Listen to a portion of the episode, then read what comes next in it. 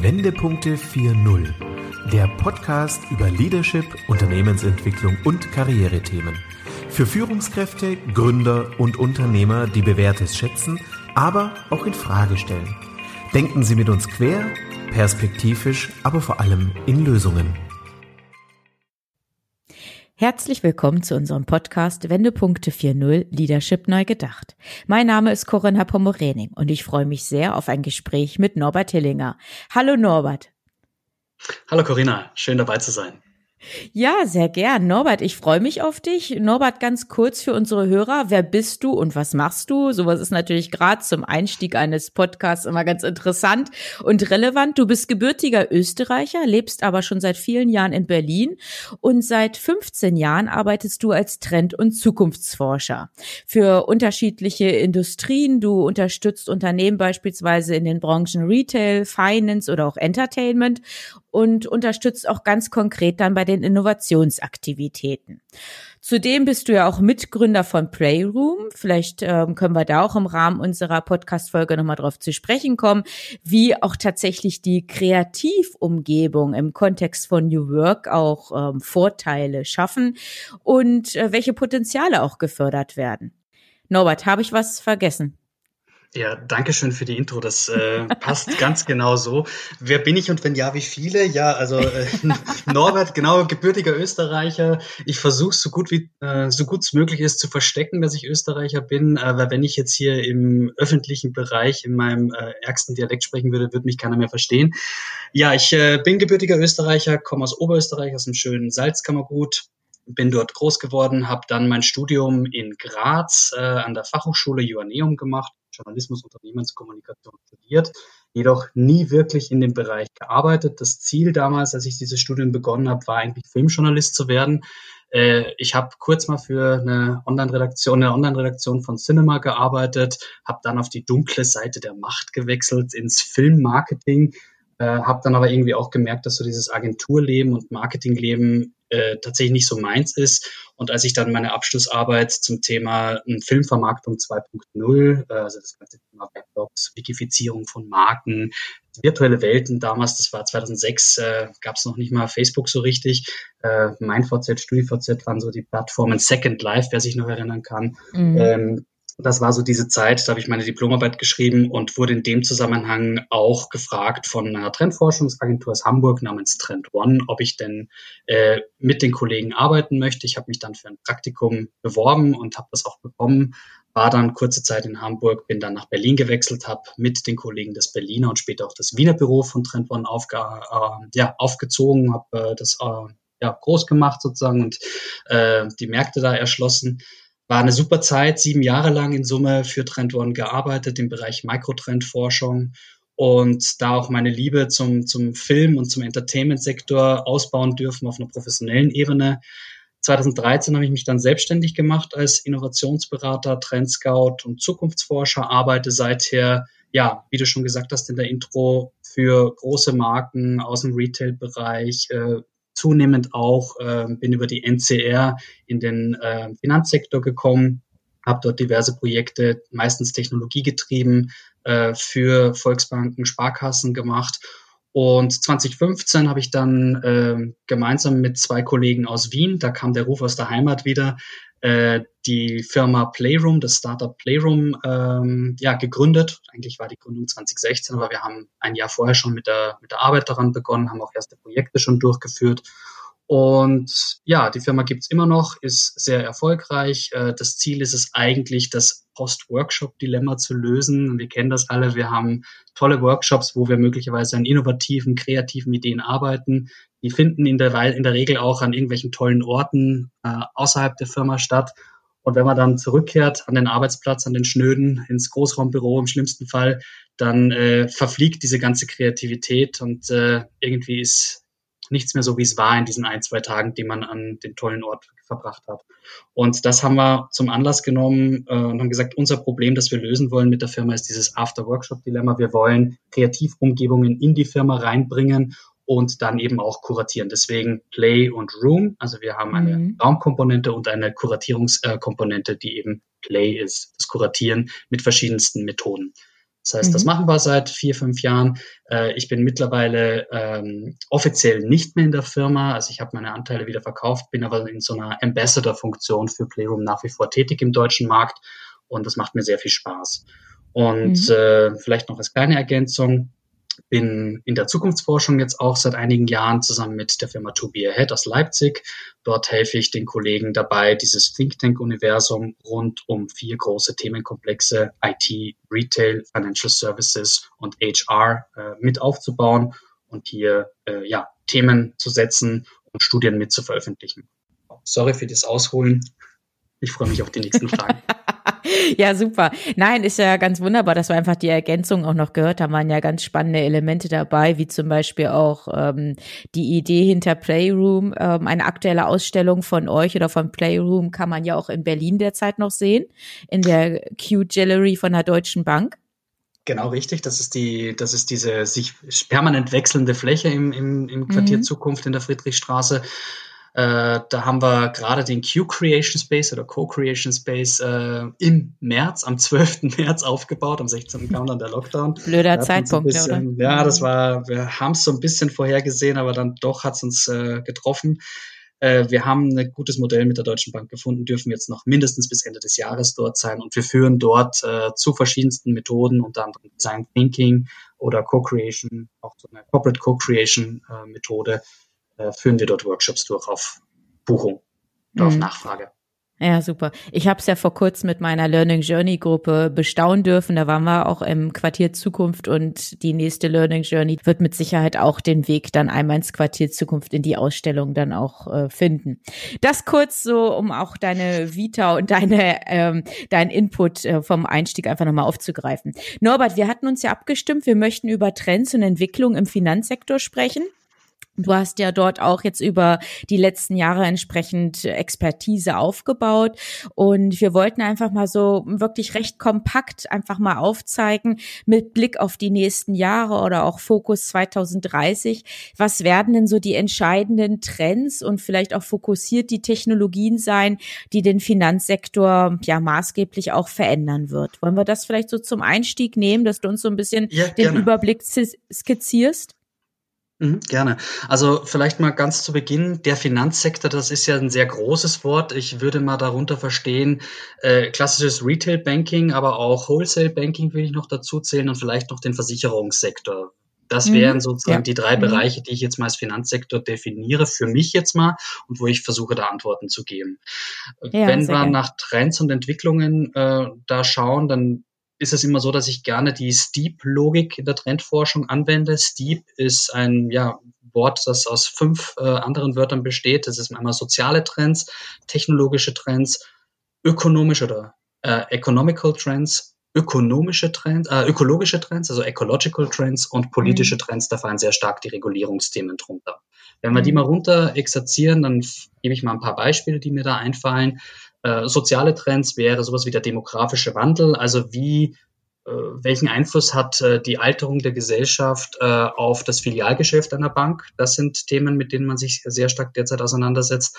Gleichzeitig für interne Themen das Thema Kulturwandel in einem Unternehmen, womit du dich ja, Corinna, sehr stark beschäftigst. Mhm. New Work-Themen, Leadership-Themen, auch das Thema New Pay.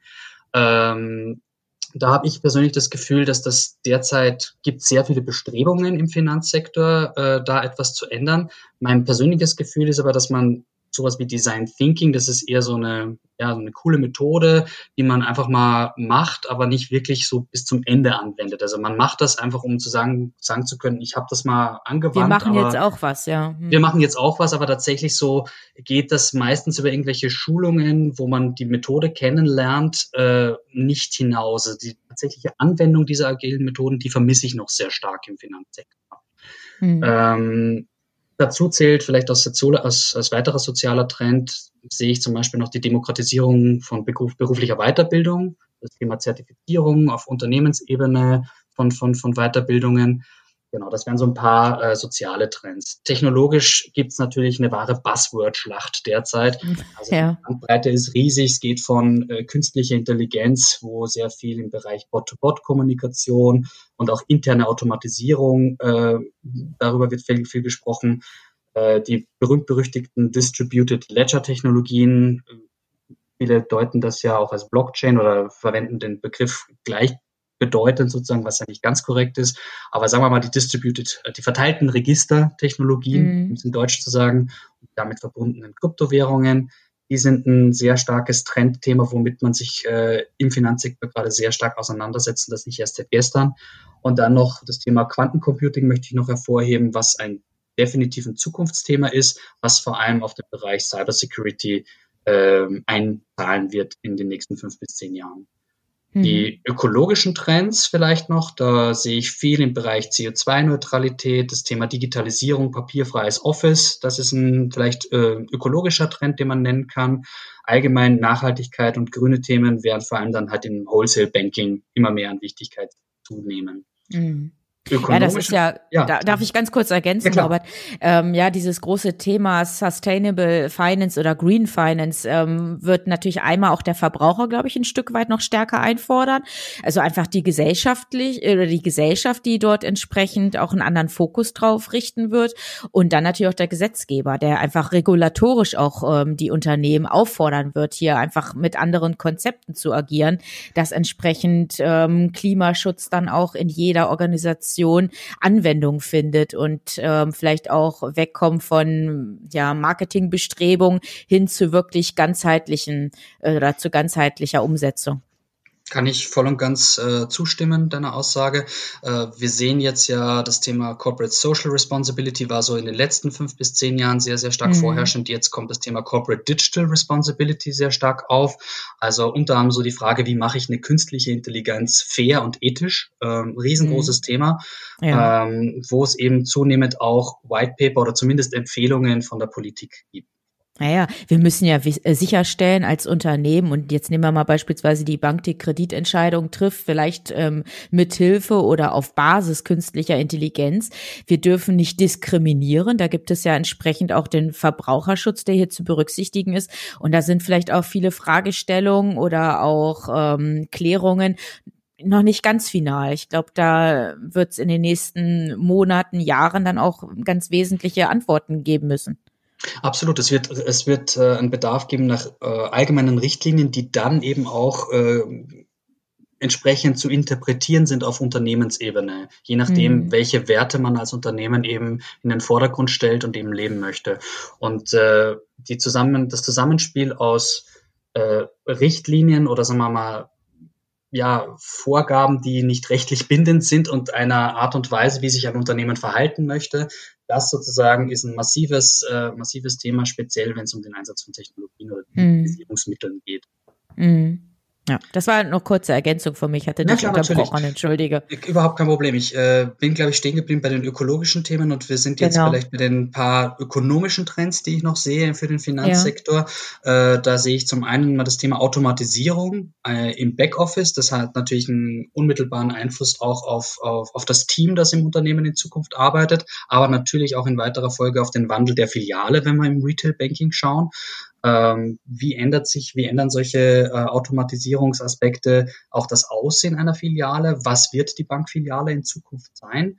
Wir haben ja gerade schon über das Quartier Zukunft gesprochen, wo anhand dieser vier äh, Begrifflichkeiten Innovation, Inspiration, Community und Coaching äh, ein völlig neues Filialerlebnis letztlich gestaltet wird, wo es unter anderem einen Coworking Space gibt, wo es Eventflächen gibt, mhm. man eigentlich, wenn man in der Filiale steht, überhaupt nicht das Gefühl hat, dass man in einer Bank steht. Genau, ja, ja.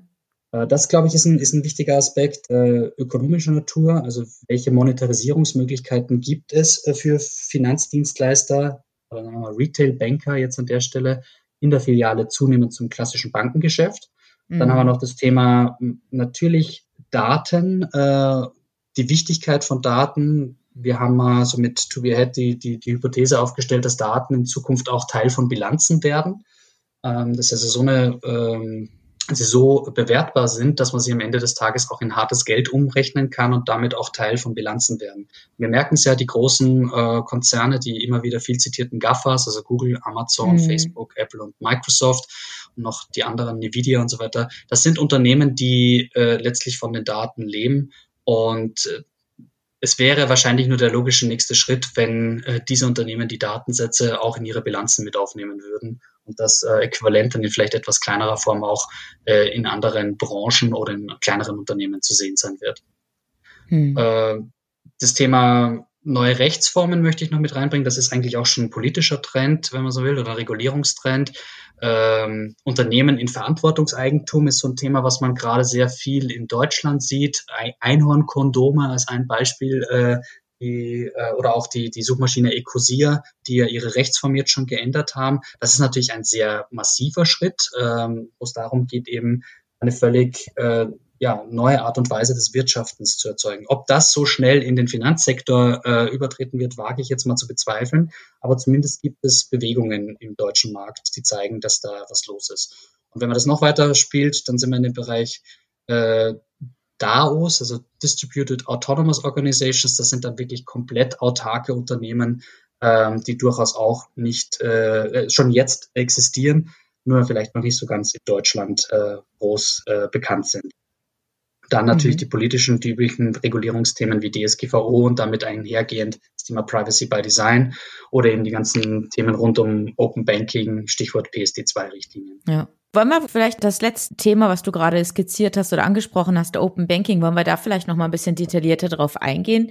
Weil ich glaube, ja. das steht derzeit bei vielen Banken auf der Agenda. Das wird diskutiert. Wie kann tatsächlich eine Bank Bestandteil, Knotenpunkt eines digitalen Ökosystems werden. Wir sprechen ja auch davon, dass einfach Fintechs und auch Banken stärker miteinander kooperieren müssen oder auch sollten, um einfach da vielleicht ihre eigene Zukunftsfähigkeit auch zu sichern. Wie schätzt du das denn aus deiner Perspektive ein? Ja, letztlich ist es ja eine Frage um die Pole Position an der Kundenschnittstelle. Also Open Banking und die sozusagen die Player, die sich da tummeln. Du hast ja die Fintechs schon genannt. Ich nehme nur andere mhm. Challenger-Banken wie die Großkonzerne, die zunehmend auch zumindest äh, äh, auf europäischer Ebene eine Bankenlizenz bekommen äh, damit sie eintreten können. Sehr häufig gehen die ja auch äh, so Licensing, äh, License-Modelle von der Solaris Bank zum Beispiel ein, dass mhm. man äh, O2, wenn ich mir anschaue, das Thema O2 Mobile Banking oder ja. Mobile Payment wird ja über eine Solaris oder Fidor, glaube ich, abgewickelt. Also da sind ganz, ganz viele Player drinnen. Das sind Startups wie Fintechs, äh, aber eben auch die großen globalen Player. Am Ende des Tages, wie gesagt, ist eine Frage um, wer hat die Nase vorne an der Kundenschnittstelle. Ähm, und damit einhergeht natürlich wieder das ganze Thema Schnittstellen-Dialektik. Also ich habe mich letztes Mal mit jemandem unterhalten, da gibt es irgendwie weit über 60 äh, verschiedene äh, Schnittstellen, äh, sozusagen, die da mittlerweile äh, betrachtet werden müssen. Ähm, Verzeihung, das war im Healthcare-Bereich tatsächlich. Ich glaube, im Finanzdienstleistungssektor sind wir weit darüber in dieser Zahl. Das ist, glaube ich, ein massives äh, Problem. Und man muss halt abschätzen, sozusagen, ähm, will ich sozusagen durch die Partner, die sich dadurch jetzt geben, durch Open Banking, ähm, einen Teil des Kuchens haben, aber bin dafür vielleicht nicht an der, an der, an der Schnittstelle vorne. Oder äh, halte ich die Schnittstelle und habe damit auch einen größeren Aufwand sozusagen, wenn man es ganz runterbricht auf die, auf die, die Grundstruktur des Grundproblems sozusagen dieser Entscheidung. Mhm. Aber die grundsätzliche Frage, ob ich überhaupt mich für Open Banking öffne als Kreditinstitut? Die Frage stellt sich doch eigentlich nicht mehr, oder? Nein, also äh, dadurch, dass es, äh, korrigiere mich, ich glaube im Dezember oder letzten Jahres auf jeden Fall 2019, wurde es ja verpflichtend, äh, mhm. äh, sozusagen das PSD2 äh, umzusetzen ist. Von daher stellt sich die Frage erstmal gar nicht mehr. Und ich glaube auch, ähm, dass es sinnlos wäre, hier äh, sich dagegen zu stemmen, weil einfach der Markt sich massiv in diese Richtung schon entwickelt hat und noch weiterentwickeln wird. Mhm, naja. Norbert, ich denke auch, dass einfach Banken an vielen Stellen, die sie in der Vergangenheit vielleicht gar nicht so gewertet haben, also von der Bedeutung gar nicht so auch genutzt haben, dass sie da entsprechend nachjustieren werden. Du hast ja auch das große äh, Themenfeld Daten angesprochen gehabt. Ich glaube, die wenigsten traditionellen Player nutzen auch entsprechend die Daten in der Form. Also auch das könnte ja ein Weg sein, dass man über Schnittstellen mit Fintechs beispielsweise oder Challenger-Banken da vielleicht auch ähm, entsprechend ja neue Geschäftsmodelle oder Wertschöpfung betreibt, oder? Absolut. Also das Open Banking Thema wird von den Instituten, mit denen ich zu tun habe oder die sozusagen ich beobachte, äh, sehr, sehr stark noch auf Transaktionsleistungen und Kreditgeschäft reduziert. Dass das, äh, es ist viel zu wenig Fokus noch auf datengetriebene Services und Geschäftsmodelle. Äh, für Unternehmen aus der Finanzwelt äh, sind da irgendwie noch, äh, das wird noch viel zu wenig beobachtet. Da gebe ich dir absolut recht. Ähm, es ist, glaube ich, vielen Unternehmen auch einfach nicht bewusst, welchen, auf welchem Schatz sie da überhaupt sitzen. Also die Daten sind viel wert und ich glaube, sie zu strukturieren, sie zu ordnen, sie so zu sortieren, dass man sie auch automatisch verwenden kann und auswerten kann, das ist, glaube ich, ein Schritt, wo viele Institute heute stehen. Ähm, aber ich, wie gesagt, ich glaube, das Bewusstsein ist einfach noch nicht ganz gegeben, ähm, mhm. ja, auf welchem Datenschatz man da eigentlich sitzt. Mhm. Ja, du hast äh, ganz viele Trends und auch Entwicklungen für den Finanzsektor aufgezeigt. Wir können natürlich nicht auf alle Einzelheiten jetzt im Rahmen unseres Podcast-Interviews eingehen, aber zumindest hast du mal so das grobe Raster oder das grobe Big Picture umrissen. Also dafür schon mal vielen Dank, Norbert. Ich würde gern auf einen Punkt noch mal im Speziellen auch eingehen wollen. Du sagtest vorhin, dass das äh, Portfolio einer klassischen Bank, eines traditionellen Players auch ergänzt werden soll oder auch Filialkonzepte möglicherweise in Zukunft andere sind als heute. Die einen oder anderen sprechen auch über Beyond Banking, also dass man wirklich neben den klassischen Bankdienstleistungen und Produkten ja neue Dienstleistungen mit anbietet oder auch Filialkonzepte wirklich von Grund auf äh, verändert. Kannst du da vielleicht noch mal so ein bisschen drauf eingehen? Ja, klar. Also ich kann vielleicht ein, äh, eine kleine Geschichte erzählen zum Thema Playroom, weil das passt ganz gut. Also wir haben äh, unser allererstes Playroom-Projekt war mit einer Volksbank äh, in Zusammenarbeit mit NCR, wo wir das Ziel eigentlich verfolgt haben, den Bankberater auf lange Sicht oder mittelfristig gesehen zum Innovationsberater für Firmenkunden, für Unternehmenskunden zu machen.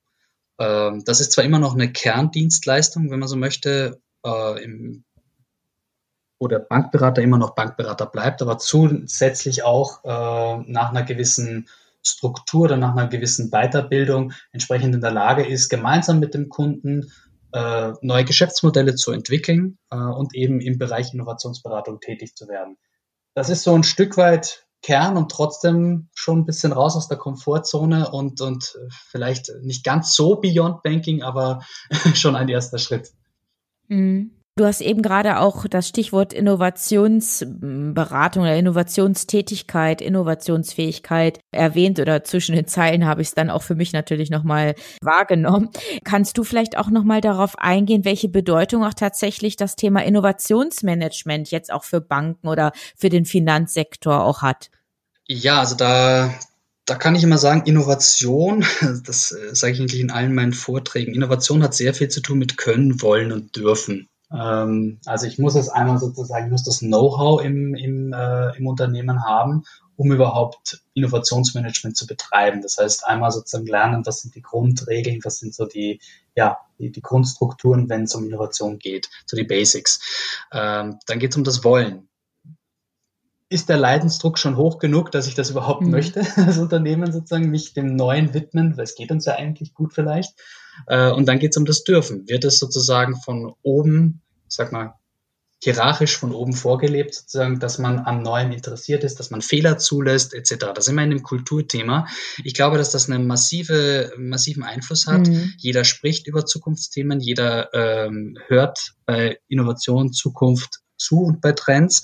Und ich glaube, da in Zukunft mitreden zu können und äh, auch zu gestalten, statt nur zu reagieren, das ist für mich so ein, ein zentraler, zentraler Aspekt ich weiß nicht, ob das deine Frage so richtig jetzt beantwortet. Ich kann nur sagen, mhm. dadurch, dass ich jetzt seit 15 Jahren in dem Bereich arbeite, ja, halte ich ihn natürlich mhm. für sehr, sehr, äh, sehr, sehr zentral und ich merke auch, wie wichtig sozusagen oder wie sehr die Lautstärke in der Diskussion rund um Innovation und Innovationsmanagement und alles, was damit zusammenhängt, zugenommen hat. Und zwar exponentiell in den letzten Jahren. Mhm. Ja, ja, ja, absolut.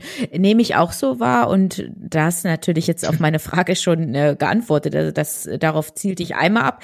Ähm, aber vielleicht so als Anschlussfrage auch, was kannst du auch Unternehmen, jetzt speziell auch den Banken empfehlen oder auch Versicherungen, wir sprechen jetzt mhm. über Finanzsektor allgemein, ähm, was kannst du empfehlen, wenn es darum geht, dass sich wirklich mit solchen Zukunftsthemen und auch mit diesen Innovationsfeldern ähm, beschäftigt wird? Macht es Sinn, da vielleicht auch Skills, sich von extern ähm, einzukaufen? Braucht es neue Mitarbeiter für diese mhm. Innovationsthemen oder müssen auch Mitarbeiter einfach neue Kompetenzen haben, um hier auch agieren zu können? Was ist da so hinsichtlich dieser Voraussetzung vielleicht auch nochmal wichtig? Ja, also ja, ja und ja zu allen Themen, die du gesagt hast, äh, würde ich, würd ich erstmal mhm. zustimmen. Ich füge ja. vielleicht noch was hinzu, äh, den Ansatz, den richtigen Ansatz für sich selbst zu entwickeln. Was brauche ich eigentlich? Brauche ich Beratung, brauche ich Coaching oder brauche ich eigentlich einen Sparring-Partner? Das ist so mhm. der Punkt. Ein Berater ist ja, der analysiert irgendwie Herausforderungen, erarbeitet dann selbst konkrete Lösungsvorschläge und entwickelt dann auch so einen Umsetzungsplan der dann eben im mhm. besten Fall vom, vom, vom Klienten und den Mitarbeitern des Klienten sozusagen umgesetzt wird. Das heißt, er formuliert für mich als Kunde eigentlich Lösungen und äh, ja, für die ich vorher vielleicht nicht das Wissen hatte oder Erfahrungen hatte, sozusagen, um überhaupt darauf zu kommen. Der Coach mhm. bewertet nicht, der geht eher die Herausforderungen neutral an, der gibt Denkanstöße, Impulse und Inspirationen. Der ist also sozusagen eine Art Enabler, damit der Kunde den richtigen Weg selbst findet. Und dann gibt's mhm. quasi noch den Sparring-Partner, der nutzt die Elemente aus beiden, also Coaching und äh, der Beratung und bringt dann sein eigenes Fachwissen, Lösungsvorschläge mit ein. Er ist häufig auch der, der Gegenspieler, der Advocatus Diavoli, Diavoli und der begleitet dann kontinuierlich und arbeitet gemeinsam mit dem Klienten. Ich persönlich sehe mich am liebsten in der Sparring-Partner-Rolle, aber wie gesagt, das muss der Kunde entscheiden, das muss das Institut, das Unternehmen für sich dann entscheiden, welcher Ansatz der richtige ist, auch immer auf Basis dessen, was auch die Ausgangslage ist. Also habe ich schon Mitarbeiter, die gewisse Fähigkeiten haben? Ähm, was ist überhaupt das Ziel, wo möchte ich mich hinbewegen? Also so eine Art Vision und Mission für das, äh, so eine Art Mini-Mission und Vision für das äh, mhm. im Unternehmen zu entwickeln und dann den richtigen Weg zu wählen. Das, glaube ich, ist sehr, sehr mhm. zentral es sind ja auch mittlerweile viele Unternehmen, die so Innovationsteams jetzt auch tatsächlich initialisieren, dass Mitarbeiter im freiwilligen Umfeld freiwilligerweise sich mit einbringen dürfen in Projekten. Was kannst du da vielleicht auch so aus deiner Erfahrung und ja, deiner Historie einfach auch vielleicht für die Unternehmen jetzt auch so als Empfehlung aussprechen. Was sind so erste Schritte, damit auch, ja, ich sag mal so diese Motivation, die ja zu Beginn immer sehr hoch ist, dass die auch auf so einem recht hohen Level auch bleibt? Was sind so die wesentlichen Punkte? Also auf jeden Fall einmal Fehlerkultur äh, etablieren, also Fehler zulassen, das ist schon mal der erste Punkt. Viel wichtiger ist noch die Umgebung zu schaffen für diesen Mitarbeiter, dass das also, dass es äh, eine Art, ja, physischen oder auch virtuellen Raum gibt zu Corona-Zeiten, wo man sich regelmäßig trifft, wo man dieses kreative Arbeiten, das äh, wie so eine Art rechtsfreier Raum, in dem alles passiert. Also wenn ich da reingehe, dann äh, herrscht Stuhlkultur, dann darf ich Dinge aussprechen, die vielleicht im normalen Umfeld nicht erlaubt sind. Also wie gesagt, Räumlichkeiten, egal ob das virtuell oder physisch sind, zu schaffen. Das halte ich für sehr, sehr wichtig, weil es äh, im Kopf sehr viel macht. Äh, und ähm, dann sozusagen auch entsprechend äh, mess trotzdem irgendwie messbare, messbare also APIs sozusagen aufzustellen, äh, damit man, damit man am Ende des Tages nach dem Zeitraum, in dem das gelaufen ist, durchaus auch noch äh, sagen kann, war das jetzt ein Erfolg oder war es keiner? Und wenn es keiner war, ist es eben auch nicht so schlimm. Aber man, äh, man zumindest kann man es messen, das ist wichtig. Ähm, mhm aus der Erfahrung mit Playroom kann ich sagen, dass so Großveranstaltungen zu Beginn als Zeichen immer ganz gut sind, wo man wirklich auch mal diese Leute mhm, so Auftaktveranstaltungen, Kickoffs. Auftaktveranstaltungen, genau, mit, mit allen, mit allen Mitarbeitern des Instituts, um einfach mal auch zu sehen, okay, wie reagieren die Leute überhaupt darauf? Wenn ich dann dieses Squad oder dieses Tiger-Team, wie auch immer man es nennen möchte, identifiziert habe, dann gilt es eben, sie an, sozusagen weiterhin zu motivieren und entsprechend, äh, ja, über einen längeren Zeitraum auch dabei zu halten. Und da spielt es ganz, ist eine ganz persönliche Geschichte teilweise. Wie bin ich motiviert? Bin ich eher die Person, die äh, über Zeit motiviert ist, weil vielleicht kriege ich dadurch äh, irgendwelche, äh, ja, kriege ich vielleicht mehr Freizeit dadurch in Zukunft, wenn ich irgendwie äh, innerhalb des Programms entsprechend äh, äh Erfolge erziele. Oder vielleicht hat das monetäre Aspekte. Das ist sehr, sehr stark von der, von der jeweiligen Person dann auch abhängig. Hm ja, das denke ich auch. Insgesamt muss natürlich einfach so eine intrinsische Motivation auch in dem Team oder bei den einzelnen Mitarbeitern auch existieren, dass sie einfach diesen Antrieb haben, etwas verändern zu wollen. Und das hattest du ja vorhin auch gesagt, das ist ja so eine Grundvoraussetzung, dass es dann auch überhaupt gelingen kann. Ja, und das kann aber leider halt auch ein Boomerang-Effekt sein, wenn man dann wirklich motivierte Menschen da im Team hat, die was ändern wollen und die aber permanent dann so eine Betonwand oder Betondecke laufen, äh, dann kann mhm. das schnell auch äh, gegenteilige Effekte haben. Habe ich auch schon gesehen tatsächlich. Mhm. Also es muss was gelebt raten? Es, es muss mhm, halt holistisch ja. gelebt werden im Unternehmen. Also wenn ich so etwas mhm. initiiere, dann sollte es nach Möglichkeit bitte, oder nicht nach Möglichkeit, sondern unbedingt kein Innovationstheater sein, ähm, äh, eben, wir machen mal Design Thinking, weil wir es halt machen können. Also, naja, was du vorhin gesagt hattest, ja, genau sondern ja. das muss mhm. ernst gemeint sein. Und wenn ich äh, wirklich von vorne bis hinten durchdacht, also es macht keinen Sinn, äh, Leuten scheinheilig die, die, die, die, die Möglichkeit zu geben, etwas zu ändern. Und in Wahrheit passiert dann aber nichts. Und dann produzieren die Leute mhm. hochmotiviert Lösungen oder Lösungsvorschläge, ähm, mhm. Die aber im Wesentlichen dann auch wieder in der Schublade äh, verschwinden. Mhm. Das naja, und, kann tatsächlich ja. massiv nach hinten losgehen.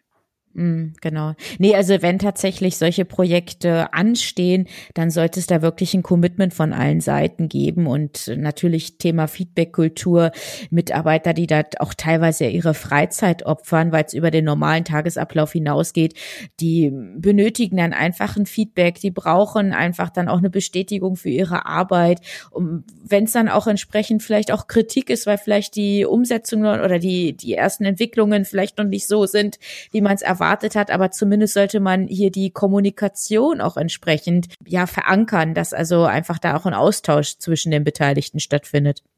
Absolut und ich glaube, deswegen sind Personen wie du, die ja Unternehmen begleiten, die sozusagen eine externe Sicht einnehmen und an der Stelle äh, Sparringpartner, Coach oder Berater, je nachdem, wie man es dann sehen möchte, durchaus wichtig, weil man braucht eben die Sicht von außen drauf, äh, zumindest in, in den Anfängen und dann eben immer wieder ähm, vielleicht zwischendurch, um mal zu schauen, funktioniert das Ritual, das ich eingeführt habe, äh, wenn man es aus einer neutralen Perspektive ja. von außen betrachtet. Hat die Maßnahme gefruchtet sozusagen. Deswegen glaube ich, dass das wichtig ist, einen Weg für sich zu finden, der ja die goldene Mitte trifft zwischen ich mache es selber und ich lasse mich von außen eben begleiten, in welcher Form auch immer. Ja, ja, Norbert, ähm, du hattest vorhin so zum Einstieg uns die verschiedenen Entwicklungen, die Trends aufgezeigt, vor allem die Technologietrends, ob das jetzt Blockchain, Quantencomputing ist, ähm, KI hast du erwähnt. Nebenher gibt es natürlich auch Diskussionen rund um digitale Währung beispielsweise.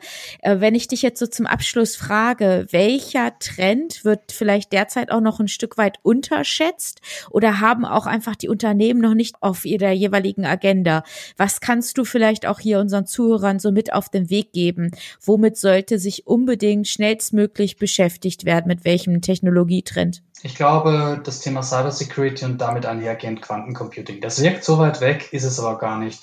Und wenn wir uns über äh, Kryptowährungen, Blockchain und so weiter unterhalten, dann kann Quantencomputing tatsächlich zum Gamechanger werden, gerade wenn es um die Verschlüsselung von Daten geht. Also da bitte auf jeden Fall die IT mhm. frühestmöglich äh, draufsetzen, damit man die, den Impact, den Einfluss, den diese Technologie haben wird, auf dem Zettel hat.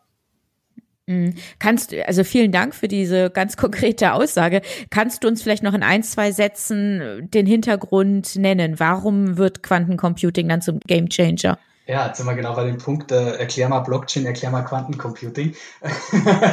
das wollte ich vermeiden, aber äh, ich, ich, ich, ich, nee, so, ich okay. versuche es mal in ganz kurzen Sätzen. Äh, ganz runtergebrochen bedeutet das äh, ein Quantencomputer. Bei einem Quantencomputer ist eins und eins nicht mehr zwei.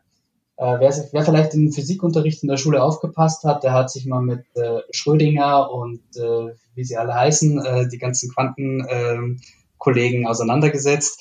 Ähm, die sogenannten Qubits, die in einem Quantencomputer arbeiten, ermöglichen einfach eine sehr viel höhere Rechengeschwindigkeit, mal wirklich sehr plump ausgedrückt, ja. Ich bin jetzt wirklich auf einem sehr, sehr hohen, äh, mhm. sehr, sehr plumpen Level an der Stelle.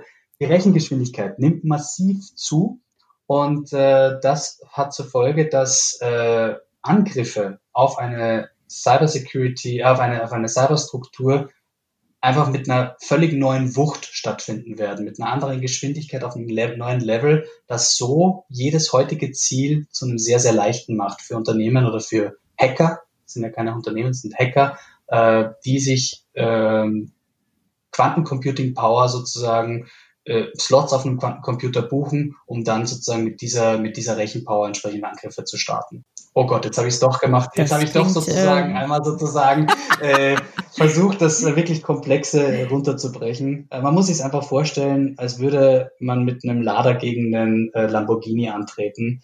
Da wird man relativ wenig Chancen ja. haben. Als Laderfahrer. Hm.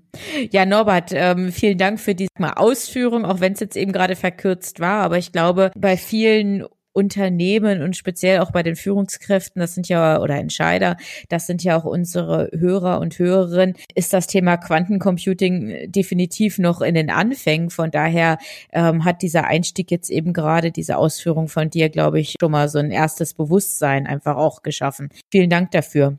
Sehr gerne. Danke auch für die tollen Fragen und für das tolle Gespräch. Hat sehr viel Spaß gemacht. Das war viel Input von dir, viele Trends, die wir gehört haben, die es natürlich jetzt gilt auch aufzugreifen auf der Unternehmensseite dann auch entsprechend zu priorisieren und dann auch zu schauen, was sind, wer sind die richtigen Partner? Also um hier vielleicht auch nochmal das Stichwort der Fintechs, Kooperation, Entwicklung von Ökosystemen, das dann entsprechend auch zu gestalten. Also ich denke, die Aufgaben, die sind vielen Unternehmen schon sehr transparent und jetzt brauchen wir einfach entsprechend auch PS, die dann auf die Straße gebracht werden müssen. Hätte ich nicht besser sagen können. Dankeschön für die abschließenden Worte, Corinna. Norbert, ganz lieben Dank für das Interview mit dir. Wir werden auch vielleicht noch ein paar Links ähm, ergänzen zu dem Podcast, so dass unsere interessierten Hörer dann auch noch mal das eine oder andere auch nachlesen können. Ihr habt ja auch seitens To Be Ahead Think Tank auch eine interessante Studie dazu rausgebracht. Da stehen vielleicht die Dinge dann auch noch mal ein bisschen ausführlicher beschrieben. Die Links können wir gerne reinpacken. Playroom Quantencomputing Studie, da fallen mir viele ein. Können wir genau. auf jeden genau. Fall machen. Wunderbar. Super, alles klar. Norbert, dann vielen Dank, alles Gute für dich und auch an unsere Zuhörer alles Gute und bis bald. Hören Sie gerne wieder rein, wenn eine neue Folge von Wendepunkte 4.0 Leadership neu gedacht auf Sie wartet. Abonnieren Sie unseren Podcast und besuchen Sie auch unsere Facebook-Gruppe.